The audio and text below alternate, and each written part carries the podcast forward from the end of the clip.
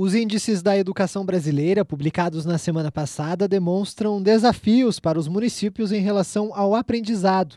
Conforme o sistema de avaliação da educação básica, a porcentagem de crianças do segundo ano do ensino fundamental que ainda não sabem ler e escrever mais do que dobrou em 2021.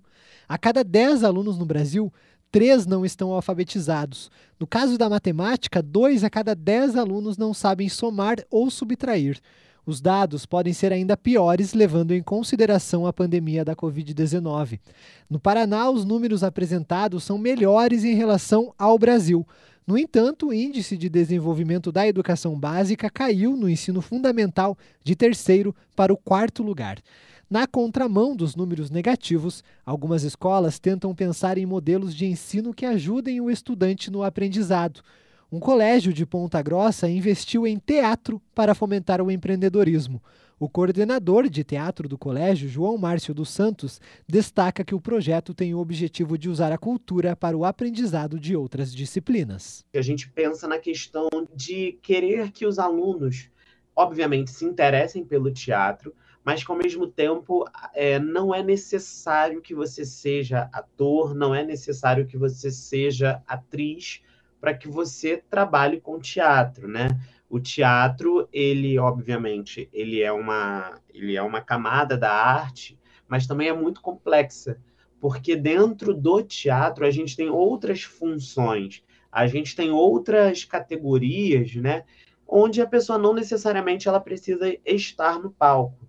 Por exemplo, tem todo um trabalho por trás. Quando a gente vai é, montar um espetáculo de teatro, por exemplo, a gente precisa de verbas, né? A gente precisa de alguém que pense em como que eu vou montar aquele espetáculo, com que verba eu vou montar, como que eu administro aquela verba, né? Como eu passo essa verba para outros setores do teatro, até mesmo fora, né, de, do ambiente escolar, a gente percebe que dentro de uma dentro de uma produção cultural, dentro de uma, de uma uhum. produção teatral, a gente também encontra pessoas de outras profissões. A gente precisa de um advogado para fazer os contratos de um espetáculo de teatro. Dependendo da montagem, a gente precisa de um arquiteto, a gente precisa de um engenheiro. Então, a gente insere esse projeto dentro do colégio para que os alunos tenham um pouco de uma prévia né, do que eles podem escolher lá na frente. Né? Se o aluno ele pensa ali em fazer uma faculdade de moda, ele pode experimentar no projeto de teatro. Se ele pensa em fazer uma universidade de administração, ele pode experimentar um pouquinho também. Para o coordenador, as crianças têm acesso ao empreendedorismo durante as aulas. O espetáculo de teatro ele é um produto. A gente também tem que parar um pouco e pensar. Você tem um produto na sua mão. E aí, como é que você vai vender esse produto? Como é que você vai criar? Eu sempre comparo, né? às vezes pode até parecer uma comparação um pouco doida, mas eu até comparo nas aulas, né, o espetáculo de teatro com uma blusa. A blusa que eu estou vestido, por exemplo, ela foi pensada, ela foi criada por alguém. Essa blusa dentro de um setor uh, dentro da empresa, ela foi pensada por diversos setores, teve alguém que elaborou, teve alguém que pensou se teria um retorno viável, teve alguém que pensou no material, teve alguém que projetou, teve alguém que transportou. O teatro é a mesma coisa. Eu preciso de alguém que crie esse meu roteiro, eu preciso de pessoas interpretando esse meu texto, eu preciso ter um cenário, eu preciso ter um figurino. Mas como é que eu chego no meu cenário, no meu figurino? Então eu preciso que de uma verba. Né? Então, como é que eu penso essa verba? Então, tem toda uma questão de empreendedorismo por trás disso. Os alunos são divididos em grupos a fim de montarem as suas próprias peças teatrais. Nos grupos há departamentos e cada setor tem suas determinadas funções, como cenário, figurino, elenco, sonoplastia, making-off, roteiro, setor financeiro e de marketing. João Márcio dos Santos ressalta que o projeto fomenta a autonomia das crianças. Os alunos eles se colocam ali nessa posição de caramba, eu tenho que decidir algo, né? Eu tenho que fazer algo, eu tenho que tomar decisões para que esse meu projeto dê certo. Mas, obviamente, né, eles estão dentro de uma escola. Mesmo que dê errado, eles aprenderam o porquê que deu errado. A gente não tem uma empresa aqui, aqui fora, que às vezes ela quebra por uma má administração ou por N razões, Isso também acontece dentro do nosso projeto. Às vezes tem uma turma que talvez não se empenhe tanto e lá na frente ela vai perceber, caramba, nós erramos aqui. Poxa, o nosso erro foi aqui. Então, obviamente, eu, os nossos espetáculos dão certo, tá? Mas, enfim, os alunos gostam bastante.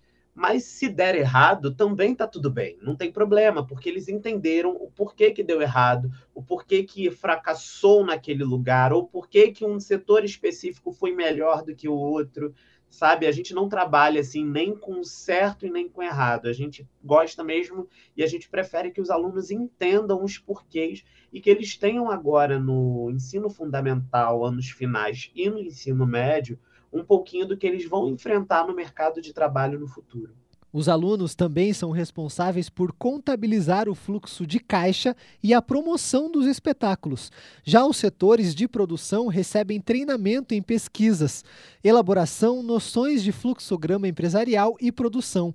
As áreas são interligadas como em uma empresa formal. Os alunos têm encontros semanais com os professores para tirarem as dúvidas. O coordenador explica que a metodologia tem dado resultados. Professor, o que, que o teatro vai ser útil na minha vida?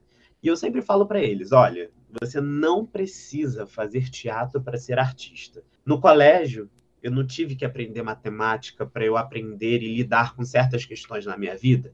Hoje em dia, eu não trabalho diretamente com matemática, mas essas coisas estão atreladas à minha vida, né? Estão atreladas à nossa sociedade, né? E eu digo que o teatro também está atrelado a isso. O teatro tem uma questão também de comunicação, né? Você vai aprender a se comunicar. Ah, mas eu sou muito tímido, eu sou muito tímida. A gente vai trabalhar essa questão da timidez. A gente vai entender o porquê que você fica nervoso ou porquê que você fica nervosa quando você vai falar em público, né?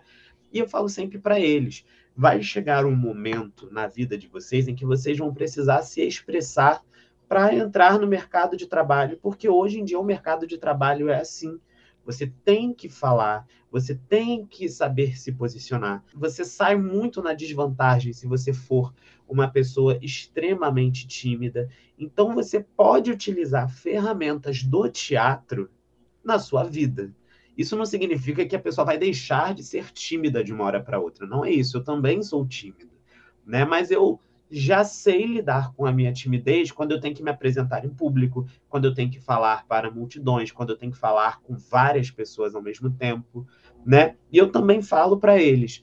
Até é, hoje, nessa geração digital que a gente tem, né, de influenciadores digitais, de comunicadores digitais, pessoas que, né, que gravam Reels, que gravam TikTok, que fazem conteúdo para Instagram, YouTube, etc., são pessoas que também precisam saber se comunicar.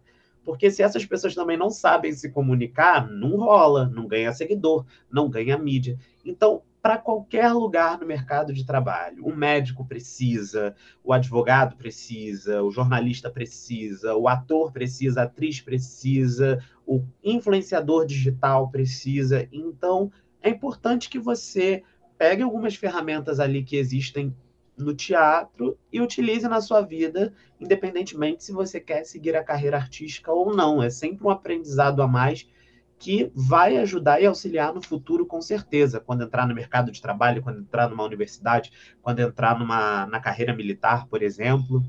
Depois de toda a logística, um festival de teatro reúne familiares dos estudantes.